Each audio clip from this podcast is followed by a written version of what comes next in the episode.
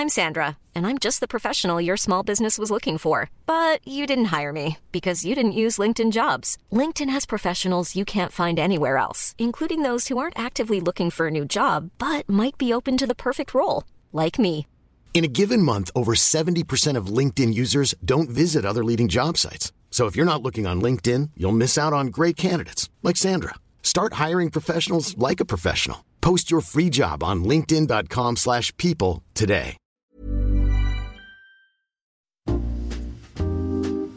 Hello, je suis Léa. Et moi Mathilde. On est ici pour vous parler de santé mentale via notre podcast Salut ça va by Take Care. Je suis psychologue clinicienne. Et moi créatrice de contenu sur les réseaux sociaux. On revient dans cette saison 2 pour vous poser la question comment ça va? Et accueillir à notre micro vos parcours de vie. Bon épisode. Hello à tous, bienvenue dans ce nouvel épisode de notre podcast Salut ça va by Take Care. Je suis accompagnée de deux jeunes femmes. Alors il y en a une que vous connaissez déjà, Mathilde. A priori, on me connaît. A priori, Maintenant. on commence. Et Kim, on est trop contente d'accueillir sur ce podcast. Bienvenue. Hello, merci beaucoup de m'accueillir. Je suis très très contente d'être là, vraiment. Bah, merci beaucoup. C'est un plaisir euh, pour nous et on va parler euh, santé mentale. Bah, pour moi, c'était un peu euh, une évidence aussi parce que tu l'abordes également sur tes réseaux, tout ça. Mais on va te laisser te, te présenter. Est-ce que tu peux te présenter pour les personnes qui nous écoutent et qui Ça te marche. connaissent Bah, hello à tous, je m'appelle Kim, j'ai 23 ans, parisienne depuis toujours. J'ai commencé les réseaux il y a même pas un an parce que je trouvais qu'il manquait un peu cette valeur de aborder les- la santé mentale, euh, l'acceptation de soi, etc. J'ai voulu rajouter ma petite touche de, euh, de bonne humeur quotidienne et euh, surtout que j'ai passé des moments assez compliqués dans ma vie. Du coup, voilà, j'ai voulu un peu rajouter ma petite touche personnelle sur les réseaux et du coup, ça fait un an maintenant que je fais ça et j'adore ce que je fais et je veux continuer au max parce que je trouve ça tellement important. Il y a des sujets qu'on n'aborde pas assez et il faut vraiment les en parler parce qu'il y a tellement de jeunes femmes qui souffrent aujourd'hui, Mm. de jeunes femmes, de jeunes hommes, il y a tellement de jeunes en général qui souffrent. Ouais. Donc, euh, vaut mieux en parler un max pour que le plus de personnes se sentent concernées. Quoi. On va revenir un petit peu sur ton parcours, mais euh, quel souvenir t'as de ton enfance Tu vois, ta, limite ta, petite enfance. Enfin, quel enfant tu étais? C'est vrai que en tant qu'enfant, je pense que j'ai quand même été vachement heureuse parce que j'ai des parents qui, m'ont- qui ont toujours été là pour moi, euh, qui m'ont fait découvrir plein de choses. Je faisais de la danse, voilà, je faisais plein d'activités. Je pense que c'est quand même assez important pour un enfant. Mais en grandissant, mes parents se sont séparés. Et du coup, j'ai commencé à prendre beaucoup de poids. J'avais des troubles du comportement alimentaire, donc de l'hyperphagie. Mm. Pour ceux qui savent, je sais qu'on connaît en général que la boulimie et l'anorexie, donc c'est pas très évident de, euh, de mettre des mots dessus. Mais l'hyperphagie, c'est en fait, tu manges tes émotions. Donc il n'y a pas de vomissement après, il n'y a pas de restriction. C'est vraiment, tu manges tes émotions quand t'es pas bien. Et du coup, ça m'a fait prendre beaucoup de poids en très peu de temps, ce qui fait que euh, plus je grandissais, plus j'ai toujours été la petite grosse de l'école, la petite grosse du groupe. Donc même si parfois j'avais beaucoup de copains, copines, il y a toujours des petits, euh, des petits commentaires un peu déplacés qui font, qui restent et qui, qui sont dans ta tête. Donc voilà, j'ai globalement eu une enfance euh, assez sympathique, mais plus le temps passait, en se rapprochant de l'adolescence, l'âge un peu, un peu bête, un peu triste, un peu dur, j'ai commencé à souffrir beaucoup parce que j'étais la grosse de l'école. Et du coup, forcément, euh, j'ai eu des, des critiques, des remarques, du harcèlement. Toi, tu fais un lien entre, entre le moment où tu as commencé tes crises d'hyperphagie et la séparation de tes parents, du coup? Mes parents, ils se sont séparés plutôt jeunes, mais vraiment, euh, tu sais, quand tu grandis vers l'âge de. J'avais, j'avais 3-4 ans quand ils se sont séparés, mais à l'âge de 8 ans, tout est remonté d'un coup. Parce que je voyais mes copains, copines avec les parents ensemble, etc. Et, euh, et en fait, je pense que j'ai un peu une prise de conscience parce que tu sais, quand t'es jeune, tes parents, ils veulent pas forcément te montrer. Moi, j'ai pas eu forcément cette image de mes parents directement séparés. Ils habitaient à deux minutes l'un de l'autre. J'ai jamais vraiment euh, pris conscience des choses. Mon père, il a, il a refait sa vie.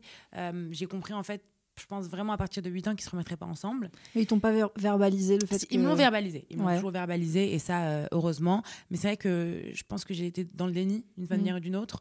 Euh, je voulais pas l'accepter et euh, comme je voyais très souvent mon père qui, avec qui j'étais- quand même un week-end sur deux.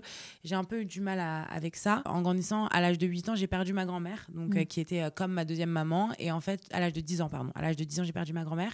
Et en fait, euh, tout est remonté, comme si toutes les souffrances que j'avais de mon enfance sont remontées Mm. d'un coup.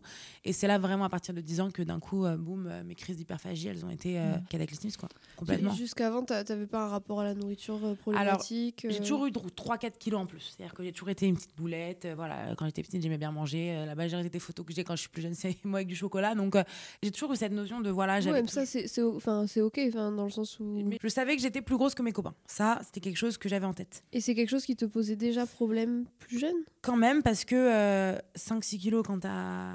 Bon, aujourd'hui, la question se pose pas.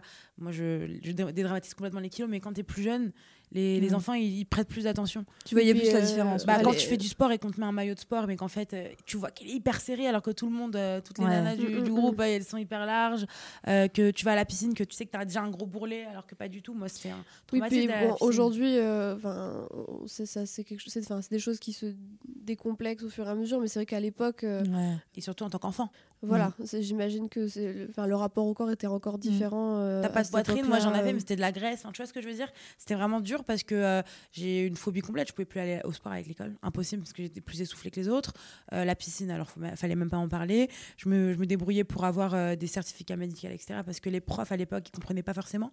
Tu vois, Mm. la notion du complexe, je pense qu'elle s'est un peu dédramatisée avec le temps. Mm, mm. Mais à l'époque, elle était pas compréhensible, quoi, tu vois? Mes parents ont déjà été convoqués parce que je voulais pas aller au sport. Ouais, Ouais, mais on comprend pas, elle va pas au sport, c'est pas normal. doivent- Non, mais moi, j'allais à la danse de mon côté, j'étais très contente. Je voulais juste pas aller en, en sortie scolaire parce que ça m'avait traumatisée, quoi, tu vois. On rigole, les garçons à 8 ans, ils comprennent pas. Hein, t'as des seins, t'as des seins. Bah non, c'est de la graisse, tu vois. Ouais. t'es pas à l'aise, t'es pas. Tu sais pas trop te placer, quoi. Donc, Ouais. euh, et puis même, tu sais, t'avais des, des, des spectacles de fin d'année. Là, je te parle vraiment à la période primaire. Bah, des fois, tu dois t'habiller ou des Mm. déguisements, des trucs comme ça. Bah, moi, mes déguisements, ils étaient serrés, très serrés. Donc, Oui, en euh, fait, c'était pas adapté. euh, c'est ça. Quoi qu'il en ça. soit. euh, C'est ok. ça. Et en fait, en grandissant, donc au début, c'était 5-6 kilos, mais quand même présent et qui me posait problème. Et puis les 5-6 kilos, c'est transformé en 10, 15, 20, 30. Et j'ai atteint un poids dramatique qui fait que vraiment, j'étais j'étais malade. Bon, je faisais 150 kilos. À l'âge de 13-14 ans, j'étais malade, mais euh, dans le sens où euh, les médecins m'ont donné quelques mois à vivre parce que j'avais un problème de, du foie, au foie. Et en fait, euh, donc j'ai pas eu le choix de me faire opérer d'un bypass. Donc le bypass, c'est euh, pour ceux qui savent pas, c'est une chirurgie bariatrique qui fait qu'en fait, euh, on te fait un- une sorte de court-circuit dans l'estomac Mhm. pour que ça passe pas direct par l'estomac et du coup, ça t'aide à avoir moins faim. Et t'avais 14 ans quand tu t'es fait opérer? 14 ans, sachant que cette, super o- jeune. cette hein. opération n'est- n'est pas autorisée pour les moins de 18 Ouais. ans. Mais comme là, dans mon cas, j'étais en, en danger vraiment, euh, on m'avait Ouais, vraiment vital. Voilà, oui, oui, vital. que- Le, la question s'est même pas posée, j'ai même pas eu mon mot à dire. Enfin, c'est fou. C'était vraiment obligatoire. Et heureusement que ces, ces solutions existent parce qu'il y a quelques années, quand il n'y avait pas cette possibilité, je ne sais pas comment j'aurais fait. Parce que certes, j'aurais pu le faire de moi-même. Ça aurait été très dur, très long. Mais quand tu as 14 ans, perdre 70 kilos à 14 ans, tu sais très bien que ça va prendre du temps, que c'est pas pour, pour ta santé mentale Mm. déjà. Parce que Mm, perdre mm. du poids en autant de poids en peu de temps, c'est compliqué, c'est pas évident. Ouais, t'as c'est- été accompagnée de manière psychologique J'ai été, été accompagnée de A à Z. Donc ça, vraiment, heureusement. Euh, j'ai un psy depuis très jeune, euh, qui me suit encore aujourd'hui d'ailleurs. Donc ça fait très longtemps qu'il me suit. Et j'ai eu beaucoup de chance de trouver quelqu'un qui me correspond. Après, ça m'a mis du temps. Parce que, Mm. voilà, je connais beaucoup de personnes qui se découragent en voyant un psychiatre qui Mm, ne mm. leur correspond pas. Moi, je, je tiens vraiment à dire que ça m'a pris du temps avant de trouver le bon. Je pense que... euh, c'est vraiment euh, c'est personnel il faut vraiment se sentir à l'aise avec la personne moi j'ai eu Mhm. beaucoup de chance avec ça j'ai trouvé une bonne personne Ça qui fait partie suit. de la thérapie. hein. C'est ça. Enfin, le, le fait de se sentir à l'aise avec Exactement. son, son Moi, je- ça m'est déjà- psychothérapeute. euh, Ça m'est déjà arrivé de voir des psys, de pas me sentir à l'aise, pas me sentir forcément bien écoutée. C'est propre à chacun. Donc voilà, faut pas abandonner avant de trouver le bon, c'est très important. Du coup, j'ai été suivie. Donc ça, vraiment, c'est quelque chose qui, Mm. heureusement, parce que je pense que c'est très dur de perdre beaucoup de poids d'un coup. Parce qu'en fait, finalement, tu te, d'un coup, tu, ton, ton, ton poids, il baisse. Et en fait, il faut savoir qu'avant, justement, de faire cette opération, j'avais déjà des problèmes de dépression. Donc, euh, grosse dépression, j'étais dans ma bulle, j'avais des soucis même de scarification. Donc, c'était, c'était en fait. euh, il me do- il donnait un- une, un- une sorte de terme à, à mes troubles du comportement alimentaire parce que c'était pas de la boulimie où je me faisais vomir, mais au lieu de me faire vomir, je me scarifiais. Donc c'était tout aussi grave, mais Mhm. c'était voilà, Ok. c'était très. Oui, donc t'avais vraiment des crises d'hyperphagie euh, c'est ça. Des- qui, qui ont été pris en charge, du coup, j'imagine. qui ont été euh, pris en charge. J'ai été hospitalisée pendant euh. un mois et demi, mais contre mon gré. Euh, en fait, j'ai fait très jeune des choses un peu d'adulte parce que, par exemple, l'endroit où j'avais été hospitalisée, l'hospitalisation était acceptée à partir de 16 ans. Et moi, comme c'était aussi une urgence, j'ai été hospitalisée à l'âge de 14 ans. Donc voilà, j'étais un peu euh, toujours la, plus- la, la petite jeune, etc. Et donc cette hospitalisation, elle m'a permis déjà de mettre des mots sur mes troubles du comportement alimentaire. J'avais aucune idée que j'en avais. Hmm. Je pensais juste que je prenais du poids parce que je mangeais, quoi. Tu vois, j'avais pas compris qu'en fait, c'était euh, parce qu'il y avait un, y avait un mal-être derrière tout ça. Et donc, ça m'a beaucoup aidé. J'ai rencontré des gens beaucoup plus âgés que moi, beaucoup plus matures que moi, qui avaient une expérience de vie un peu plus grande. Ça m'a beaucoup aidé à ce niveau-là. Ça m'a beaucoup euh, fait grandir. Ça m'a vraiment. Hmm. Ça a été une expérience qui m'a beaucoup, qui m'a été très bénéfique. J'ai été bien suivie. Et en sortant de cette hospitalisation, du coup, c'est là où je me suis fait opérer. Et euh, en fait, euh, les troubles du comportement alimentaire n'étaient pas forcément guéris. Et ça, c'est quelque chose que je m'étais pas, dont je m'étais pas rendu compte et dont je ne parlais pas non plus. C'est-à-dire que je faisais comme si rien n'était. Je me mentais à moi-même, je mentais au psy. Donc forcément, tu mens au psy, tu mens à toi-même, tu, tu vas te cacher pour manger. Ouais, mais Les- il me semble que c'est très difficile. On en parle, enfin, on en a déjà parlé dans certains épisodes, mais euh, les troubles du comportement alimentaire, c'est, ça fait partie euh, des troubles qui sont euh, difficiles à prendre en charge. Alors ça se prend bien en charge, mais il faut les prendre bien en charge. C'est-à-dire que c'est un peu un cercle vicieux, hein, dans, dans- notamment dans l'hyperphagie. Effectivement, on met ça en lien avec une difficulté de gestion émotionnelle parce que euh, généralement c'est une émotion m'envahit, euh, je sais pas trop comment la gérer, et là je vais un peu me réconforter en fait, en mangeant beaucoup. Mais c'est vrai que pendant la crise d'hyperphagie, euh, alors déjà il y a ce côté-là un peu euh, de pensée permissive pendant la crise, euh, en mode euh, bah c'est bon, de toute façon euh, j'ai déjà mangé ça, je peux, enfin je suis plus à ça près, etc. Donc exactement il y a ça. Je ne tout suis un plus à tas- ça près. voilà, je ne suis pas à ça près, donc il y a tout un tas de pensées permissives qui font qu'on continue à manger. Une fois qu'on arrive à la fin de la crise, donc la fin d'une crise, c'est vraiment quand on a mal, quand on est prêt à presque vomir ou qu'on a vraiment le ventre tendu et qu'on peut plus rien, plus rien avaler en fait. Là, il va y avoir ce côté-là de culpabilité, de honte, de dégoût de soi aussi qui est très très fort. Après, il peut y avoir des comportements euh, derrière, du coup, effectivement, euh, peut-être de scarification des comportements compensatoires du style aussi peut-être que je vais essayer d'un peu mieux manger derrière pour compenser la crise Euh, mais parfois ces restrictions là elles vont aussi réenchaîner des crises d'hyperphagie bon bref bon en tout cas ce qui est sûr c'est que ça se manifeste vraiment par des crises où euh, on mange en quantité mais astronomique euh, Mm. au point où bah, le corps en fait il peut pas pas Bah, pour la euh, petite anecdote, quand j'étais plus jeune, j'avais une carte bancaire qui était reliée au compte de ma mère où elle me donnait un budget par mois. Donc elle me disait voilà, pour le mois, sais, 50 euros. Donc euh, de temps en temps, j'allais avec les copains, copines euh, manger au parc, euh, prendre un sandwich, etc. Et en fait, le budget, le problème, c'est que on s'était pas rendu compte, et ma mère s'était pas rendu compte, ni la banquière, qu'en fait, le, j'avais pas de, Ouais, de, de maximum, limite, j'avais pas de euh, limite. Donc en fait, ça allait débiter du compte de ma mère, c'était une carte électron, mais je pouvais dépenser autant que je voulais. Mais ça, on le savait pas. Et en fait, du coup, dans ma tête, euh, je, je savais pas. Et en fait, j'allais euh, vraiment tous les jours après le après l'école, donc vers euh, au, au moment du collège, vers 16h, j'allais au Franprix, j'achetais pour minimum 35 euros de bouffe que je mangeais entièrement, tu vois. Donc 35 Mm, euros de mm, gâteau. mm. Ouais, 35 en euros de gâteau aujourd'hui, euh, on peut se ré- on peut se rendre compte parce que voilà, maintenant euh, je me rends pas je me rendais pas compte à l'époque, maintenant maintenant que voilà, je suis une femme indépendante, que je fais mes courses, etc. 35 euros de bouffe, c'est beaucoup. hein. De gâteau. Mm. Le paquet Ouais. à 2,50, 5,50, au max 8,50 quand c'est des, gros, des grands trucs. Mais voilà. Donc euh, c'était beaucoup. Et en fait, euh, je me rendais pas compte. Et ma mère, à la fin du mois, elle me dit Mais Kim, qu'est-ce que tu dépenses avec tout ça? Franc prix, franc prix, franc prix. Et en fait, c'est là, c'est un peu comme ça aussi qu'elle a compris. Ouais. Et heureusement, finalement, qu'il n'y avait pas de limite. Bon, la pauvre, je lui dois beaucoup d'argent du coup par rapport à ça. Mais elle a compris grâce à ça. Elle s'est dit, ah ouais, en fait, il y a vraiment un problème parce que elle achète de la bouffe avec son argent. Elle, pas, elle va pas au cinéma avec ses copains. Mm. Elle va pas euh, euh, en balade avec ses copains. Elle va vraiment acheter de la bouffe, tu vois. Et du coup, c'est comme ça que vraiment, je pense, on s'est rendu compte. Et en fait, après m'être fait opérer, mentalement, j'avais encore mes problèmes alimentaires qui font que euh, bah, j'ai perdu du poids. J'ai perdu beaucoup de poids parce que forcément, on te fait une opération pour, tu perds du poids. J'étais très bien suivie au niveau, au niveau psy, vraiment ça, heureusement. D'un autre côté, mes crises d'hyperphagie, c'était impossible. Parce que je n'avais pas la capacité de manger, en fait. Je mangeais, je mangeais alors, je me faisais plaisir. hein. C'était vraiment, voilà, j'étais pas dans la restreinte ou quoi que ce soit. Mais je ne pouvais pas faire de crise d'hyperphagie. Donc, quand j'avais des moments où j'étais pas bien, je, je passais pas par hyperphagie et scarification. C'était direct scarification. Ouais, t'as compensé de cette façon-là. je me suis réfugiée dans la scarification, ce qui est quand même un peu plus dangereux parce que là, on touche vraiment à- au corps, euh, euh, il y a des saignements, ça peut aller loin, etc. Du coup, de mes 14 ans à mes 16 ans, euh, j'ai été hospitalisée plusieurs fois pour euh, tentative de suicide, dépression, etc. Parce que j'avais un profond mal-être qui était là. Et le profond mal-être, j'arrivais pas forcément à mettre le doigt dessus. Et puis, en fait, finalement, en parallèle, il y avait tout ce qui était euh, Twitter, AskFM. Donc, euh, Mm. quand tu es, es jeune et que tu veux être à fond dans les mouvements euh, de réseaux sociaux, bah forcément, tu tu, tu, tu, tu rencontres pas forcément les bonnes personnes. Donc, j'ai pas forcément rencontré les bonnes personnes virtuellement, hein, vraiment pas physiquement, mais vraiment virtuellement.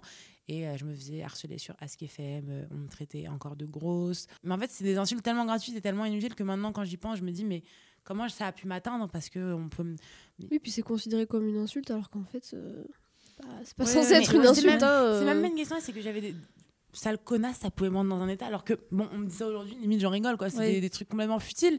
Mais c'est vrai que quand t'es jeune, que t'es. Que t'es- normal. que T'es en pleine construction en pleine identitaire, hein, euh, euh, c'est compliqué quand euh, voilà t'es pas forcément t'es pas fait pour recevoir ce genre de, de haine quoi donc j'ai été beaucoup harcelée sur les réseaux sociaux et en grandissant en fait donc il y avait la scarification donc forcément au bout d'un moment ton estomac il se dilate donc je pouvais refaire mes crises d'hyperphagie donc il y a un moment où mon poids s'est mis à stagner en fait ce genre d'opération quand tu les fais aussi jeune ils te disent toujours qu'il faut à l'âge de 18 ans faire une petite opération de contrôle. Donc, c'est une opération vraiment qui va durer 30 euh, minutes, mais ils sont obligés. C'est mm. Maintenant, c'est plus comme les anciennes techniques, c'est euh, avec des, petits, euh, des petites roues, donc c'est pas, c'est pas une grosse opération non plus. Mais ils te disent, voilà, vaut mieux que tu fasses une opération de, de contrôle, parce que comme tu l'as fait jeune, c'est des cas très rares, faut vérifier que tout aille bien, voir si jamais il faut réarranger quelque chose chose qui s'est passée à l'âge de mes 18 ans et entre mes 14 ans et mes 18 ans. C'était vraiment euh, un des moments très durs, quoi, parce que j'ai passé euh, la majorité de mon temps dans les, dans les, dans les cliniques psychiatriques. J'ai beaucoup de tentatives de suicide où, euh, où j'ai failli vraiment y passer. Et en fait, je me rendais pas compte que ma vie, elle était aussi importante qu'elle l'est aujourd'hui. Je me rendais pas compte de tout ça. Je me comparais beaucoup aussi sur les réseaux sociaux. Mmh. C'est-à-dire que j'allais voir des, des, femmes avec des, des corps un peu les fesses bien bombées, une grosse poitrine, la, la, taille toute fine. Et, et, en fait, je m'en voulais de pas ressembler à ça alors que d'un autre côté, je, faisais des crises d'hyperphagie, donc je me disais comme quoi j'étais pas volontaire.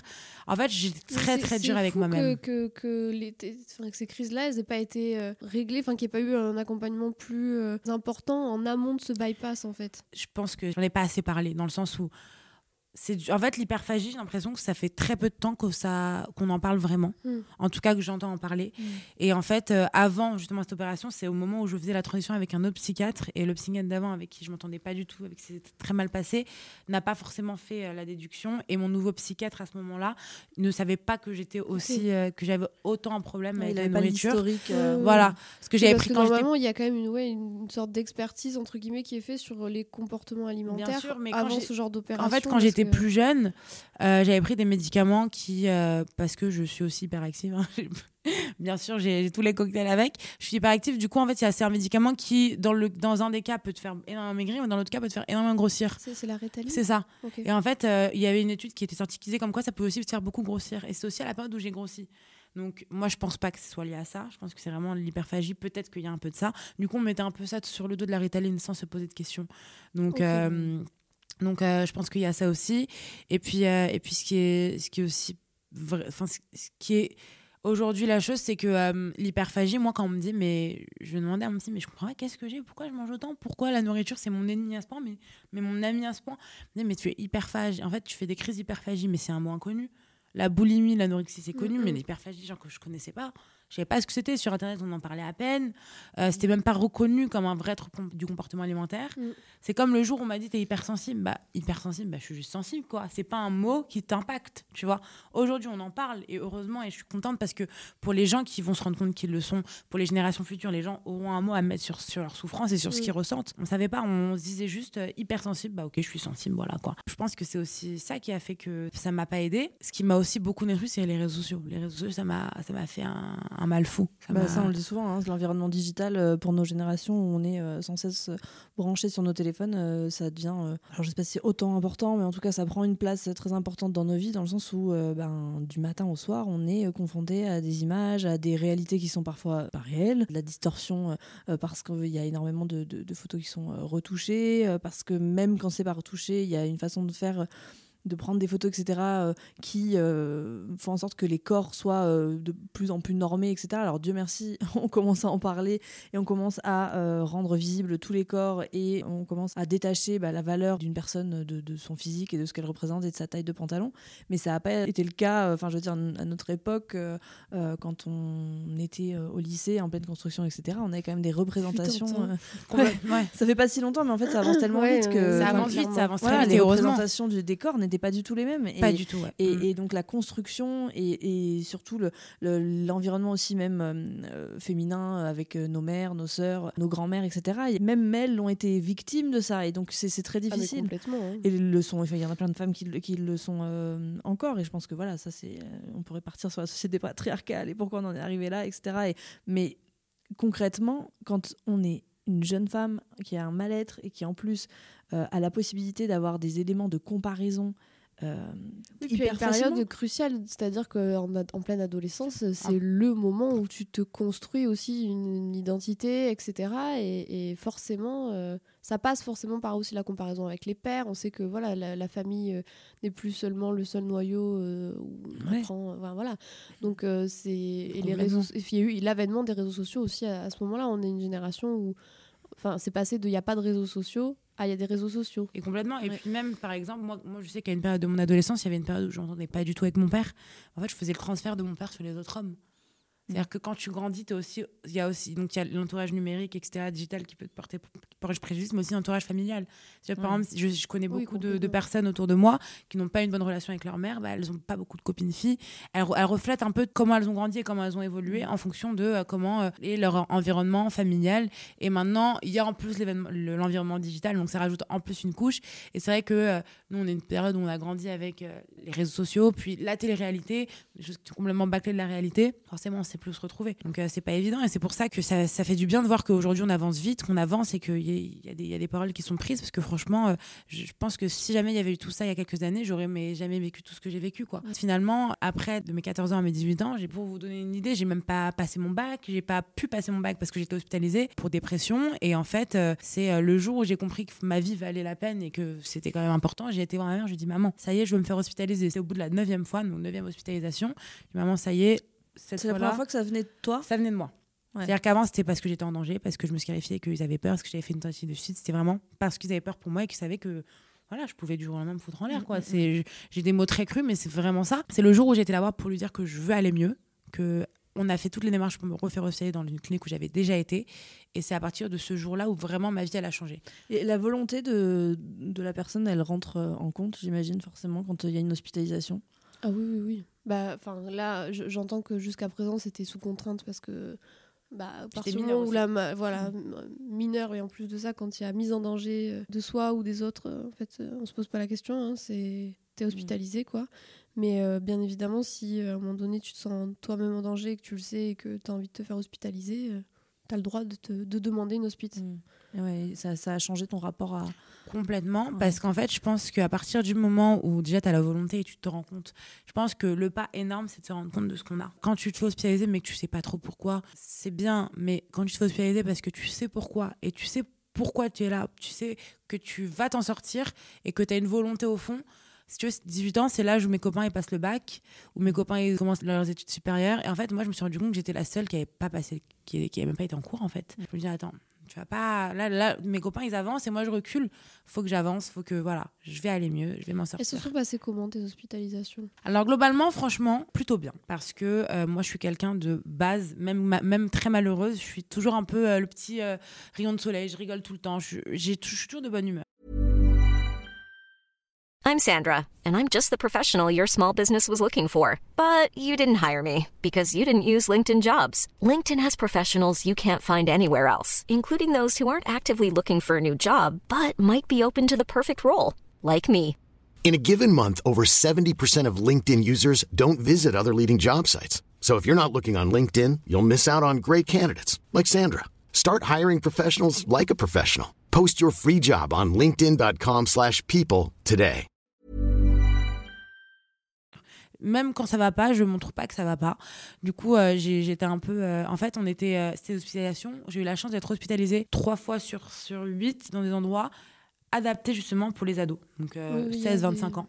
Du coup, j'ai créé des liens très forts là-bas avec des personnes avec qui je suis encore en contact aujourd'hui, avec qui je pars encore en voyage aujourd'hui. Voilà, j'ai créé des liens très forts. C'était un hôpital où il y avait des pathologies comme les miennes, troubles du comportement alimentaire, dépression, scarification, tentative de suicide. Donc ça fait qu'on a vraiment des, des histoires pas communes, mais des histoires similaires qui se ressemblent. Et c'était des gens très inspirants beaucoup d'artistes, beaucoup de voilà, c'était ça s'est très bien passé. La première quand j'étais plus jeune un peu moins bien parce que forcément j'étais la petite jeune donc je savais pas où me mettre, mm. j'avais pas trop ma place ici. Enfin, je sentais que j'avais pas ma place ici et en fait, plus le temps passait, plus mes, mes hospitalisations se passaient mieux. Celle qui s'est le mieux passée, c'était vraiment euh, celle de mes 18 ans donc la dernière. Celle que tu as C'est celle que j'ai vraiment voulu mm. parce que j'ai profité de chaque moment, chaque moment que j'avais seule, j'ai profité de tout, j'ai créé des liens incroyables avec des personnes avec qui je suis encore en contact euh, aujourd'hui pour la petite histoire, je suis restée 4 ans en couple avec un garçon que j'avais rencontré là-bas. Mm. Enfin, vraiment, j'ai créé des liens très forts grâce à cette hospitalisation, en tout cas la dernière. Et je pense que c'est vraiment grâce à celle-là que mm. ça m'a aidé. Moi, j'ai quand même, je garde globalement un bon souvenir de mes hospitalisations. C'était des moments très durs, mais ça me permettait aussi de vivre mes moments durs un peu mieux, d'une manière ou d'une autre. Alors c'était dur. encadré. J'étais très encadrée. C'est il y avait beaucoup de restrictions. J'avais pas de visite, pas de téléphone pendant beaucoup de pendant trois mois. J'avais des visites deux fois par semaine à partir de deux semaines d'hospice. Je sortais une fois euh, toutes les deux semaines. Bon, c'était dur, mais c'était nécessaire. Donc la dernière, euh, qu'est-ce qui a été différent? Comment tu l'as euh, vécu différemment des autres? Je l'ai vécu différemment parce que vraiment, j'ai déjà c'était ma volonté, donc je savais pourquoi j'étais mmh. là. Toutes les hospitalisations d'avant, je demandais la permission au psychiatre. Est-ce que vous pensez que je vais pouvoir sortir bientôt? Qu'est-ce que vous en pensez? Je mettais pas la pression, mais voilà, je, leur faisais comprendre que j'en avais marre et que je voulais sortir. Là, je me suis dit, je ne dis rien au psy. Je ne pose pas de questions sur ma sortie. J'attends que ce soit eux qui me sentent prête pour sortir. Mm. Voilà, j'ai joué le jeu à fond. J'ai joué le jeu à fond. Euh, j'ai pas essayé d'infiltrer mon téléphone d'une manière ou d'une autre. J'ai été réglo surtout. J'ai euh, écouté, j'ai écouté, j'ai fait confiance au corps médical, chose que j'avais pas forcément fait avant parce que voilà, euh, il disait de faire ci ça ça, tu respectais pas forcément. Au moment de la prise des médicaments, tu trouvais une douille pour euh, le mettre sur la, sous la langue mm. puis le cracher après. Et il y avait aussi quelque chose en plus qui rentrait en jeu, c'était que pendant cette période de mes 16 ans à mes 18 ans, je suis tombée dans l'addiction du cannabis. Et en fait, j'en avais parlé à personne. Et en fait, au premier jour de ton hospice, ils te demandent voilà, si tu as des addictions, etc. Et là, je leur ai dit oui, j'ai une addiction au cannabis. Mm. Chose qui fait qu'en fait, tous les deux jours, j'avais euh, un test urinaire pour. Euh, qui vérifie si j'avais pas utilisé de drogue. Parce que même si c'est très encadré quand tu es vraiment addict tu trouves toujours un moyen de, de t'enfuir pour fumer ou enfin voilà. Et en fait j'ai tout dit. J'ai dit tout ce que j'avais. J'ai tout partagé. Je leur ai dit voilà je souffre de ça. Je suis addict au cannabis. Je me scarifie. Ils savaient tout de A à Z. Du coup je pouvais pas leur passer entre guillemets entre entre les mains. Et du coup mm. il, savait tout donc je jouais vraiment le jeu. Je faisais mes tests urinaires comme tout le monde. En plus de mes dépressions le M sevrait donc il y avait plein de choses qui rentraient en compte. Ça a duré longtemps ça a duré trois mois mais c'était nécessaire et j'ai vraiment fait confiance. Et je me suis écoutée je me suis écoutée avant tout. Et je prenais du temps pour moi chose que j'ai encore du mal à faire aujourd'hui chose que j'ai pu faire euh, auparavant. Mais voilà j'ai pris du temps pour moi et j'ai beaucoup écrit l'écriture, ça mm. m'a sauvé. Je pense que l'écriture, le fait d'écrire, c'est pas des choses que je vais forcément sortir, c'est pas des choses que, que, que je compte faire lire à chose, mais le fait de pouvoir extérioriser mes émotions d'une manière ou d'une autre, ça m'a vraiment aidé. Hein, hein. Bah, ça m'a beaucoup aidé et puis, et puis ça m'a. C'est drôle parce que j'ai encore ce petit carnet que j'ai tenu et maintenant quand je lis, je me dis c'est fou à quel point euh, j'étais malheureuse quoi.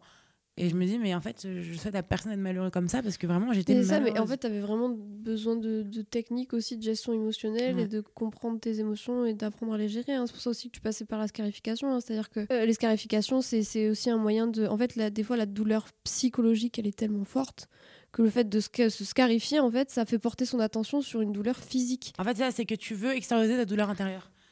C'est exactement une façon de, mm. qui n'est pas adaptée, hein, bien évidemment, mais qui est une façon de trouver à ce moment-là pour ressentir le mal d'une façon un peu différente et, euh, déplacer un peu la douleur psychologique sur euh, un mal euh, plus physique. Mm. Donc l'écriture, c'est plus adapté. Oui, voilà. c'est sûr que c'est plus adapté, mais surtout, c'est... En fait, on se rend compte quand on écrit, ce qui est drôle, c'est que moi, je sais que j'ai décidé de garder mes, mes écrits parce que voilà, j'avais envie plus tard de regarder, etc. Et en fait, c'est vrai que tu arrives pas forcément à te remettre exactement dans la même position dans laquelle tu étais quand tu écrivais. Tu pas à te réimaginer dans cette situation, tu vois. Et tu vois, du coup, c'est fou. Après, il y a la musique aussi qui m'a beaucoup aidé. Moi, je me suis beaucoup rattachée à la musique. J'ai toujours été une grande fan de musique.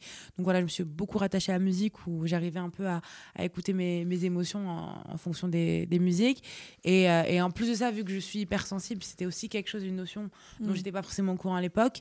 Euh, tu te sens complètement extérieur à tout le monde. Tu as l'impression d'être un peu comme, comme, un extraterrestre, tu vois. Tu te dis, mais je comprends pas. Mais, mais ce sont de de toute façon, que ce soit l'hyperphagie, l'hypersensibilité, etc., euh, ce sont des choses qui se prennent en charge et qui, qui ont des solutions. Donc euh, c'est ça qui est positif aussi, c'est que quoi qu'il en soit... Qui est rassurant surtout. Oui, qui est mm. positif, qui est rassurant, parce qu'on sait que voilà, on peut être hypersensible pour X ou Y raison, mais que ça a une solution. On peut être hyperphagique, mais que ça a une solution et que derrière, il y a des prises en charge qui peuvent euh, complètement faire en mm. sorte que on, ben, on, le soit moins, en fait. Bien sûr. à partir du moment où tu le subis, en fait, c'est ce qu'on rappelle souvent ici, hein, c'est que tu n'es pas condamné. voilà. Si à partir du moment où il y a quelque chose qui te fait souffrance, il y a une prise en charge possible et du coup, c'est aussi un espoir de, de le dire, tu vois. Non, c'est ça. Et puis tu te dis comme quoi, il y a des professionnels qui sont faits pour ça, qui sont spécialisés dans ça. Ça, c'est rassurant. Et en fait, ce qui est drôle, c'est qu'après mes hospitalisations, c'est vraiment là, mon hypersensibilité, je m'en suis rendu compte. Enfin, j'étais dans le déni avant, mais je m'en suis rendu compte.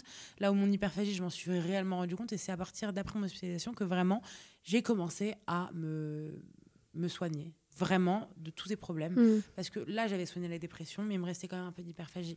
Alors, je pense que je suis encore un peu hyperphagique aujourd'hui. Je pense que voilà, c'est dans mes gènes encore. J'essaie de travailler sur ça, mais ça va beaucoup mieux qu'avant. Ça n'a rien à voir avant, avec avant je suis hypersensible, ça c'est quelque chose, c'est un trait de caractère que je garderai à vie. Et d'un autre côté, je suis aussi très contente parce que ça, ça c'est aussi très positif de l'être. Mais voilà, c'est. Euh, Pourquoi tu penses que tu, c'est quelque chose que tu vas garder à vie? Alors l'hypersensibilité, parce que euh, je pense que c'est un trait de caractère avant d'être un défaut, avant d'être euh, une contrainte. C'est un trait de caractère que voilà, on est, on est hypersensible. On, est toujours hypersensible. Alors ça, c'est un peu une, une fausse croyance sur l'hypersensibilité, en fait. C'est-à-dire que euh, on peut l'hypersensibilité elle a, des explications c'est-à-dire qu'elle a des causes mais c'est pas euh, enfin, on la retrouve dans plusieurs, tu vois, psychopathologies ou etc., etc. Ou même parce qu'on a des difficultés de gestion émotionnelle, ce genre de choses. Mais on sait aujourd'hui que on ne naît pas hypersensible. En fait, un enfant ne naît pas sur Terre. Bah, ça, je savais pas. hypersensible, tu vois. Euh, c'est-à-dire que c'est quelque chose qui se crée et qui vient mm. euh, en lien, bah, forcément, euh, quand tu es en dépression, tu es plus sensible que quelqu'un qui va mieux. voilà, quand tu as une difficulté de gestion émotionnelle, bah, tu es forcément beaucoup plus sensible, hypersensible parce que ça s'explique. Enfin, ce que je veux dire par là, c'est qu'il y a des raisons qui peuvent amener quelqu'un à être hypersensible. L'hypersensibilité, ça existe.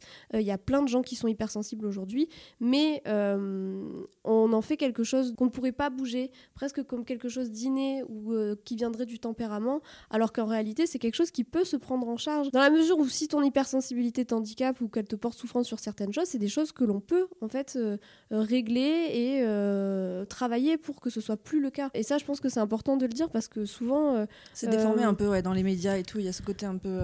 Un peu, ouais, c'est vrai que c'est un peu, un peu bâclé qu'on en parle pas forcément bien. En tout cas, je sais que moi, la plupart du temps, j'ai vu qu'on parlait de l'hypersensibilité comme une faiblesse. Moi, je sais que ça a été aussi une force. Mais les émotions sont, une, sont nos amis, en fait, et, et, euh, et c'est pas forcément les émotions. Le problème, c'est la façon dont on va les gérer.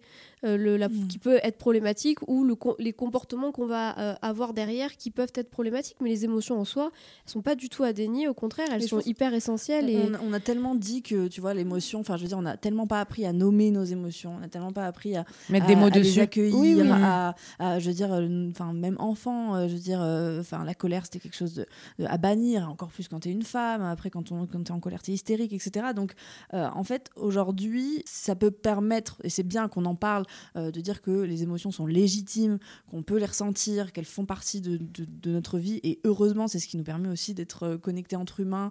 Et voilà, mais qu'à partir du moment où on les subit de façon négative et que et qu'elles nous font souffrance, euh, il y a une possibilité d'aller mieux et de, et de, prise en charge. Et, euh, comme tu dis, ce n'est pas une faiblesse. C'est-à-dire que ressentir des émotions, c'est une force et, et la sensibilité n'est pas attrait à, à la mm. faiblesse. Mais ça, c'est limite culturel en fait. Et quand on est hypersensible, alors si c'est une hypersensibilité, mais qui est complètement ok dans le sens où, euh, bah voilà, euh, tu es hypersensible, mais c'est pas quelque chose qui te porte souffrance, ben, on se pose pas plus de questions. Si c'est une hypersensibilité qui euh, pose souffrance, alors dans ce cas-là, ça se travaille. Euh, et il y a des solutions. Mais de toute façon, en plus, on sait, avec les imageries cérébrales, etc., on s'est rendu compte que souvent, ce qui. En fait, il n'y avait pas. chez quelqu'un qui serait pas hypersensible et quelqu'un qui serait hypersensible, il n'y a pas une zone du cerveau qui serait plus sensible ou une hypersensibilité plus marquée. Ce qu'on se rend compte, par contre, c'est qu'au niveau du cortex préfrontal, la capacité parfois de raisonnement, euh, ou euh, au niveau enfin comportemental, là il y a des choses à travailler parce que euh, il y a des choses qui, sont qui, malléables, en lien, oui, qui sont oui, qui, peuvent travailler, mais qui sont en lien avec le vécu, etc., ou des traumas ou des ou des psychopathologies, voilà, qui, qui, qui, montrent que là il y a une, il peut y avoir une différence, mais concrètement il y a, on n'a pas des cerveaux plus ou moins hypersensible, tu vois ce que oui, je veux dire. c'est-à-dire qu'à la naissance, tu fais une IRM à deux, deux cerveaux de bébé, il n'y a pas une, une neurologiquement... même adulte, oui, même adulte, mais je veux dire, tu vois, dans le sens où c'est pas inné, euh, oui, oui, le, le, fait que tu, tu, ne puisses pas naître avec une, une particularité cérébrale ou neurologique qui fasse que tu es hérité ou que tu naisses avec quelque chose qui, qui te définit. Mais je trouve ça hyper euh, rassurant et, bah, ça, donne de l'espoir. Ça donne de l'espoir. Bah, moi, je sais que personnellement, j'ai beaucoup travaillé sur mon hypersensibilité et elle a rien à voir avec celle qui était il y a 4 ans. Aujourd'hui, c'est beaucoup, du beaucoup. Coup, euh, voilà. Aujourd'hui, euh, mon hypersensibilité, elle est toujours là. Je suis toujours encore très sensible. Il y a encore des, des choses qui voilà, me, me tiennent vachement à cœur. Hein. Et c'est ok, c'est pas grave, on a le droit d'être sensible, c'est euh, complètement normal. Chacun ses traits de caractère, chacun ses forces, etc. Mais euh, c'est vrai que j'ai beaucoup travaillé dessus et c'est comme ça que ça m'a aussi, je me suis rendu compte que c'était possible. Et même mon hyperphagie, j'ai beaucoup travaillé dessus et aujourd'hui je suis quasiment guérie. J'ai pas envie de mettre le mot guérie parce que je pense que ça m'arrive encore d'avoir des moments où euh, moralement ça va un peu moins bien et je me réfugie un peu dans la nourriture, même si ça n'a rien à voir avec avant, vraiment.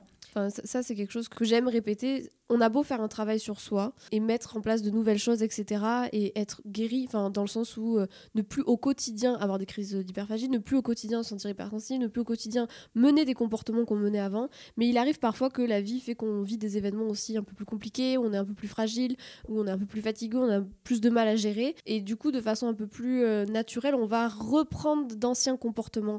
Parce que, en mmh. fait, ça reste dans, la, dans le cerveau, c'est des apprentissages. donc, euh, mais c'est pas des rechutes dans le sens où il y a jamais d'échec voilà. il y a jamais c'est sûr. des moments Mm. où on sait un peu moins gérer du coup on se rabat sur euh, ce qu'on connaît le mieux à- à- au départ donc donc euh, c'est l'habitude voilà. bien sûr euh, mais ça veut pas dire qu'on retombe ou qu'on Ouais, prolonge ou- recule. voilà ou, bien mm. sûr C'est- c'est, c'est important. Et il faut surtout pas s'en vouloir. Et, et moi, la, la chose que j'encourage tout le monde à faire et au quotidien, c'est de se faire suivre. C'est très important. Mm. Euh, moi, je suis quelqu'un qui, euh, dans ma tête, je me dis qu'un psychiatre ou un psy, ça devrait être attitré comme un médecin généraliste de Mhm. base, parce que la santé mentale, c'est le pilier pour tout, en fait. Que on en parle plus aujourd'hui et je suis vraiment contente. Parce que vraiment, je pense que si il y a quelques années, j'avais grandi dans la génération actuelle où on parle d'hypersensibilité, d'hyperphagie, de troubles du comportement alimentaire sur les réseaux, je pense que vraiment, j'aurais accueilli les choses bien différemment. Ouais, je pense que ça, ça évolue dans ce sens. Et, euh, du moins, ça donne une voix aussi euh, à ces troubles qui ont souvent été euh, tellement honteux et, et, et pointés du doigt avec beaucoup de culpabilité. Mm. Et, aujourd'hui, en fait, euh, même la dépression, je veux dire, personne va te, te pointer du doigt parce que tu as un rhume ou une grippe. Ou, voilà. Par contre, il y a encore beaucoup de tabous et de stigmatisation autour des personnes qui sont euh, en dépression, euh, où on a l'impression que c'est un peu euh, voilà, des fausses maladies. On a envie de leur dire allez. mais parce qu'on est dans le déni des émotions enfin c'est Ouais. terrible hein, mais on ne légitime pas les ressentis des Les autres autres, exactement. Et alors que c'est quand même la base quoi Bah, c'est ça, c'est- la base de tout. Si jamais t'es pas bien moralement, bah t'arrives pas à faire correctement les choses.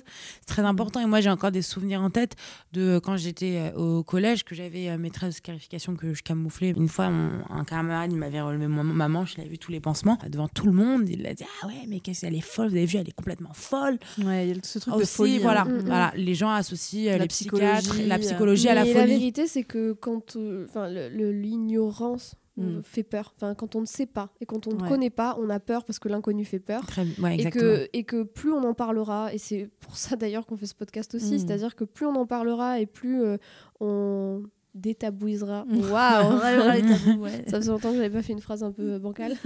on m'a compris. Plus on saura et moins ce sera, euh, moins ça Ouais, fera peur et moins on aura ce genre de réaction sûr, un peu vive euh, qui n'était absolument pas adaptée de la part de cette personne qui, qui t'a fait ça puisque j'imagine que tu as dû te sentir euh, euh, très mal à l'aise Bah, euh, humilié et à un moment où tu te doutes et tu dis ah ouais mais peut-être qu'il a raison je suis folle tu vois parce que bah finalement les gens euh, ils étaient pas forcément au courant de ce que j'avais euh, il y avait toutes les rumeurs possibles et imaginables sur moi au collège j'avais des maladies bref etc parce que quand tu leur dis que tu es hospitalisé en clinique psychiatrique ou que tu es hospitalisé en psychiatrie tu es Ouais. directement associé à, à- c'est folie, une ouais. sorte de folie parce Mhm. que bah dans les films dans les séries les gens qui Bien vont en sûr. clinique c'est pas des gens qui sont Oui, tristes mais c'est tellement enfin, dans Tu les films, etc., c'est Bah, tellement euh, stéréotypé que ça, forcément ça. ça. donne une mauvaise image de comme ce que peut être la avait de base psychiatrie. sur euh. les réseaux.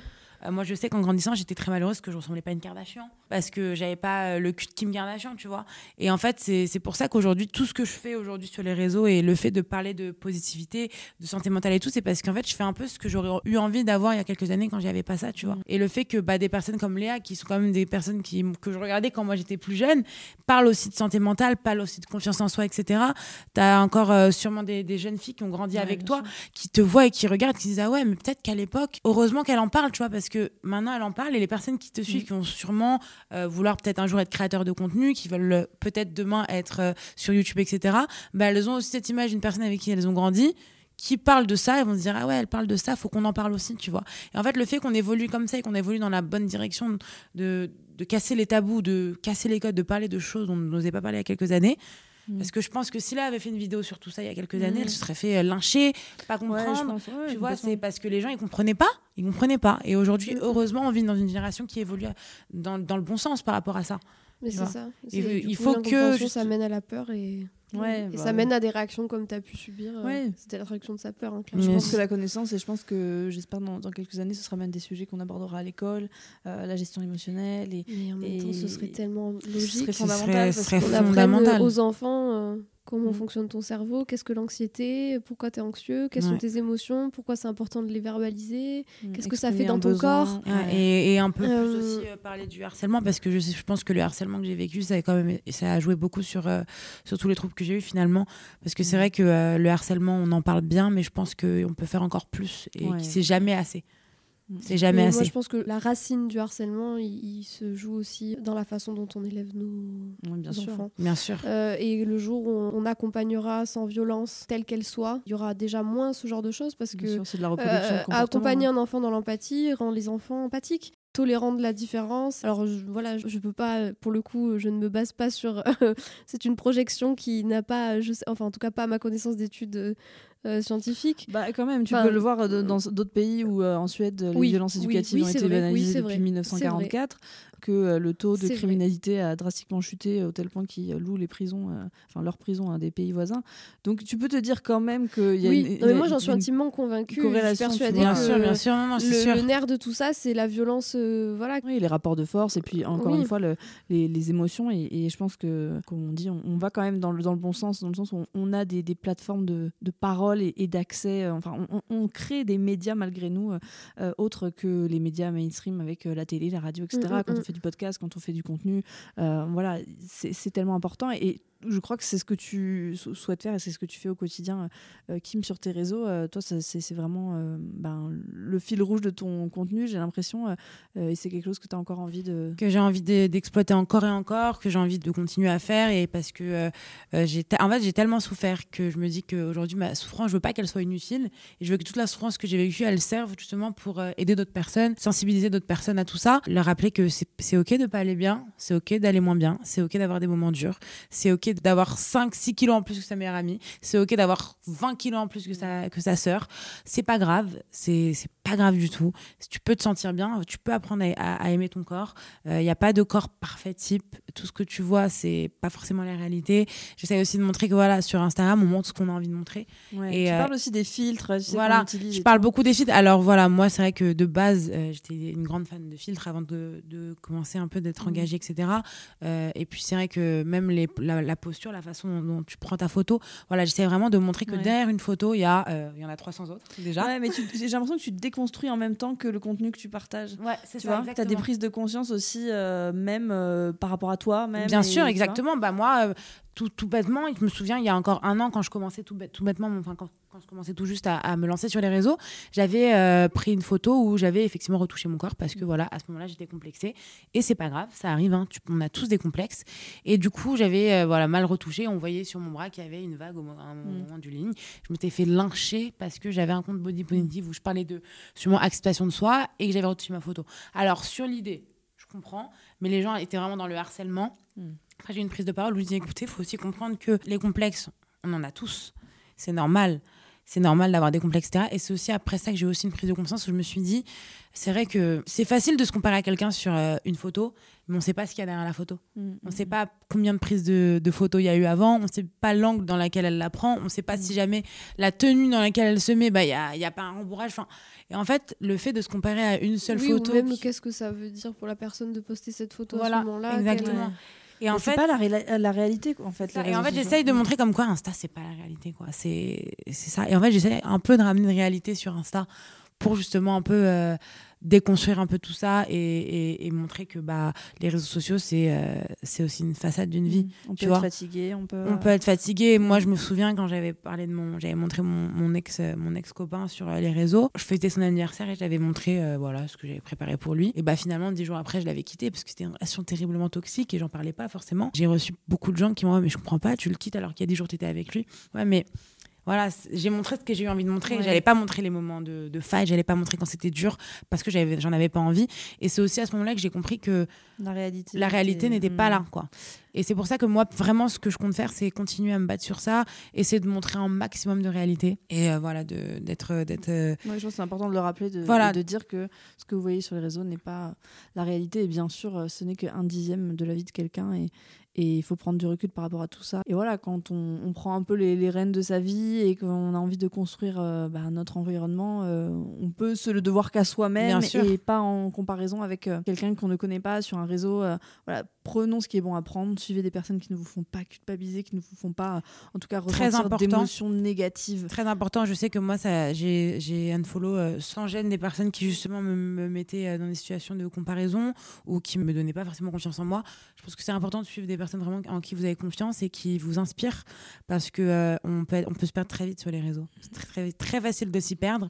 Du coup voilà suivre des personnes qui en qui on croit et des personnes qui nous aident et qui nous boostent au quotidien. Très important. Je pense que c'est une belle note de fin. Merci beaucoup, Kim. Bah, pour merci beaucoup à Merci. Kim, pour ce témoignage. C'était très important pour moi de faire ce, ce podcast et merci de m'avoir reçu. Merci à toi. Avec À plaisir. la semaine prochaine. À bientôt. N'hésitez pas à vous abonner au podcast, le partager autour de vous et le noter sur toutes les plateformes d'écoute. À bientôt.